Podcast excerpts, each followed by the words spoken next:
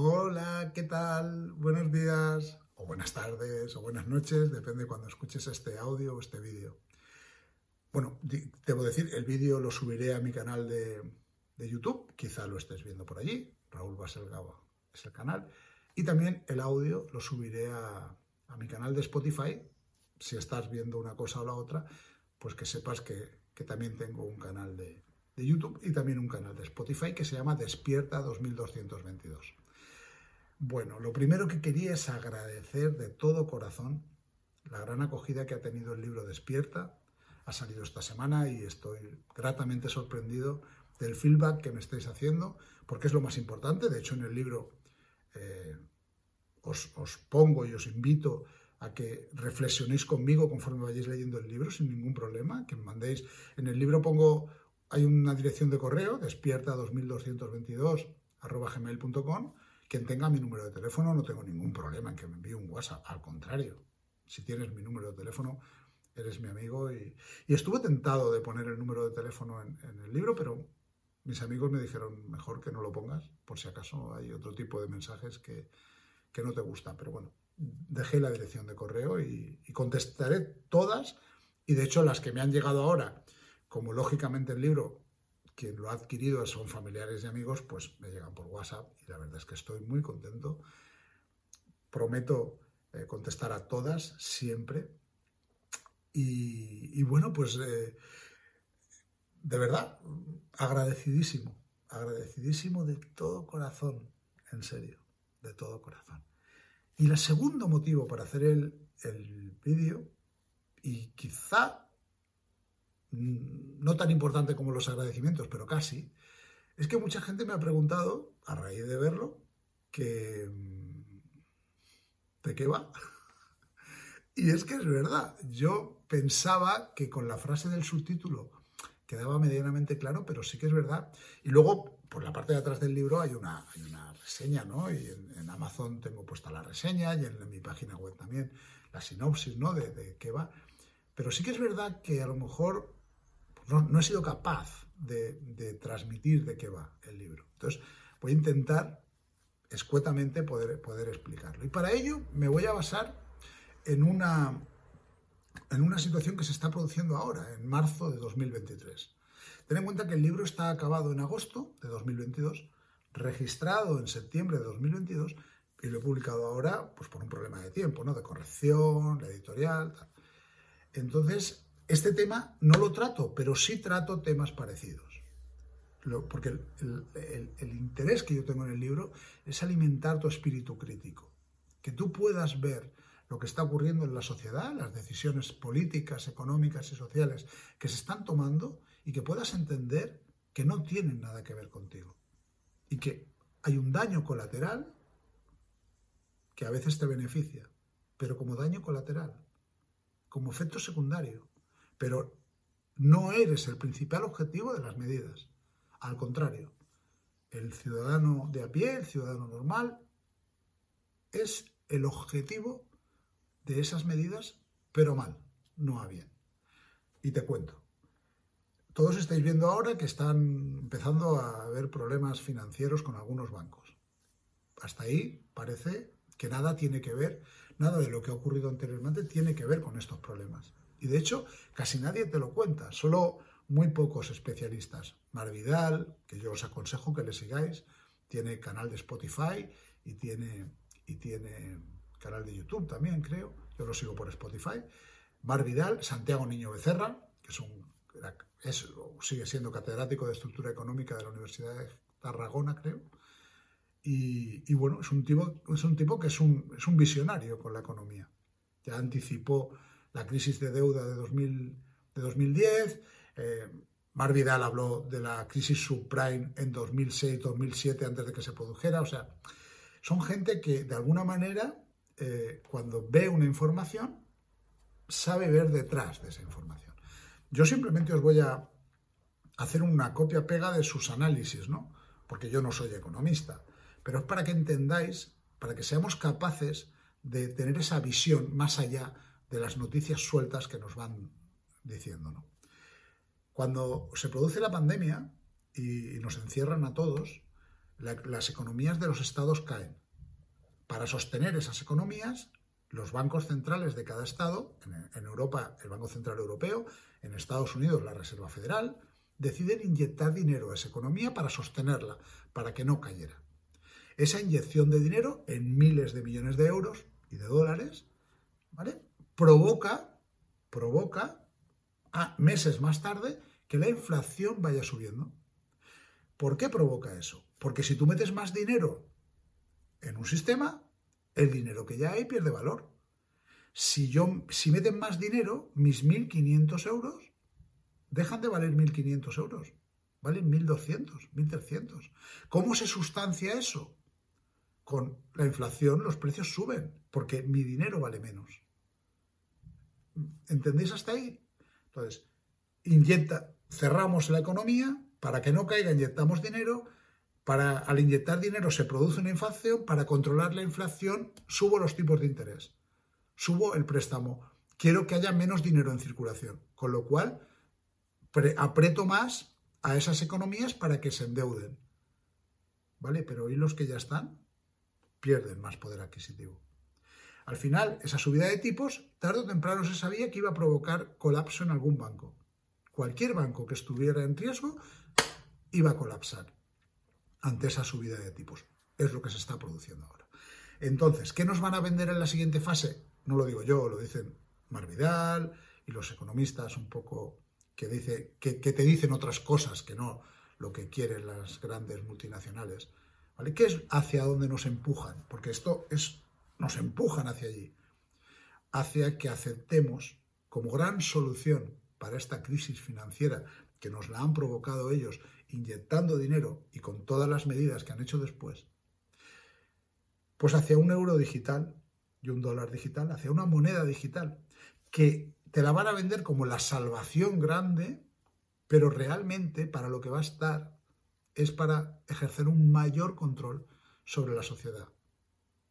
La pérdida del dinero real, del dinero en papel, esa, pérdida va a ser la mayor pérdida de libertades pues yo creo que en los últimos 100 años, ¿eh? en la sociedad occidental. La, pérdida del papel moneda, el cambio al euro digital, va a ser la mayor pérdida de libertades de los últimos 100 años en lo que es Occidente. Pues eso, hacia esa parte es hacia la que nos empujan. Entonces, ¿De qué va el libro? Por, retomar la, pregunta que me hacíais algunos de vosotros. Pues en el libro te cuento todas esas decisiones. Hasta agosto de 2022, que han sido muy similares a esta que te estoy contando y que se va a producir, ¿vale? Y que hemos aceptado con una sumisión increíble, que no hubiéramos aceptado si no hubiera sido de otro modo. Por ejemplo, em, un ejemplo que trato en el libro, crisis de, las Torres Gemelas. Dos aviones se estrellan contra las Torres Gemelas y las derriban en Estados Unidos. Atentado del 11S. A raíz de eso, la presión y control en el tráfico aéreo fue brutal. Aceptábamos incluso que a personas las desnudaran en los, en los aros, esos, en los detectores de metal, y, y salían los vídeos, está por internet, lo aceptamos con cierta tranquilidad. Era por nuestra seguridad siempre es por nuestra seguridad. Siempre. Crisis de 2008. Se caen un montón de empresas, cae el sistema financiero en un montón de países, sistema económico.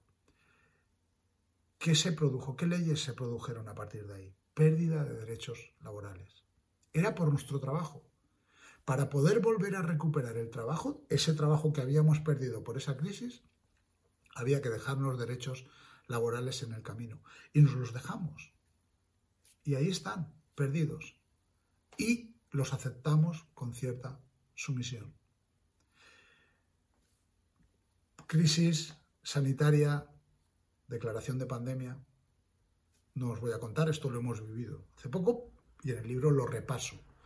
Todas las leyes que se van a ir cambiando, que se han ido cambiando, y las hemos aceptado con cierta sumisión, sin poner en entredicho si verdaderamente son, son necesarias, si verdaderamente, por ejemplo, el peligro de que se vuelva a producir un atentado como el 11S es real o es ficticio, sin poner en duda, por ejemplo, si el atentado del 11S fue un atentado de, falsa bandera o no.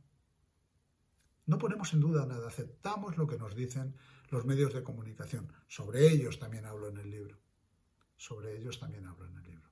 Entonces, por resumirlo, el libro va, comienza, comienzo hablando de conspiración, corrupción, política, geopolítica.